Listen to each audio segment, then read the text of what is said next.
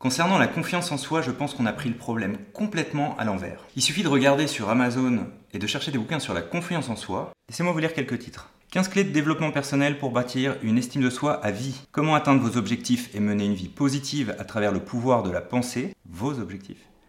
Le pouvoir de la confiance en soi devenait impossible à arrêter, irrésistible, audacieux dans toutes les sphères de la vie. Au-delà du côté tour de magie qui va régler tous les problèmes, ce qui va pas dans toutes ces solutions, c'est qu'elles sont complètement égoïstes et autocentrées. Pour moi, des bouquins qui marcheraient, ce serait plutôt 15 clés pour aider les autres à bâtir une estime d'eux à vie, comment aider les autres à atteindre leurs objectifs et mener une vie positive, pas sûr qu'il y ait besoin de passer par le pouvoir de la pensée. Et le dernier, le pouvoir de la confiance en soi, aider les autres à devenir irrésistibles, audacieux dans toutes les sphères de leur vie. Dans le fond, ce que ces bouquins ont compris, c'est que la confiance en soi est une qualité comme les autres, qui se travaille comme les autres. Le problème dans tout ça, c'est qu'on nous laisse croire que les solutions viennent du fin fond de nous-mêmes, alors qu'elles viennent en réalité des autres. Et si nous, les managers, on se décidait à redonner confiance aux équipes, alors on réglerait ce problème une bonne fois pour toutes. Bonjour à tous et bienvenue sur un nouvel épisode de Capsize, le podcast qui vous donne des clés pour donner du sens au travail de vos équipes. Je sors un épisode tous les mardis, alors n'hésitez pas à vous abonner pour ne rien rater.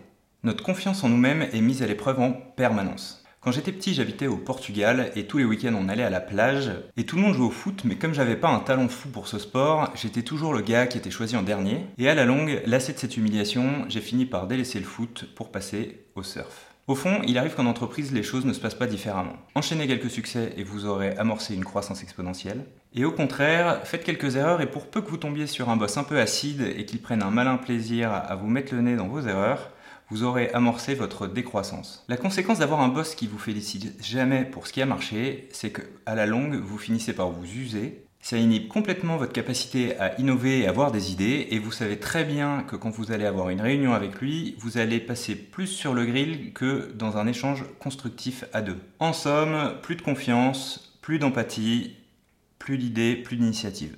Le problème est un problème de posture.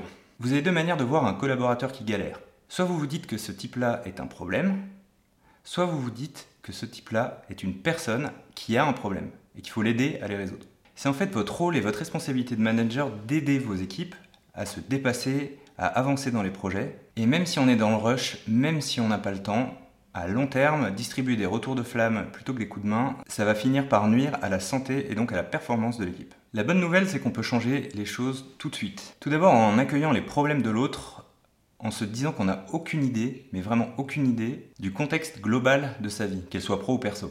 Ensuite, la bascule va se faire en se mettant dans une posture qui pousse l'autre à réussir. Passer du fait de mettre le doigt sur ce qui va pas à comment aider l'autre à régler ses problèmes. En faisant ça, vous allez créer une équipe soudée au sein de l'entreprise. Et les gens de cette équipe vont également pousser les autres à faire de même et petit à petit vous aurez initié un changement. Alors que faire si on tombe sur un teigneux, un type qui replie tout le monde sur lui-même? Je dirais qu'il faut vous appuyer sur votre expérience.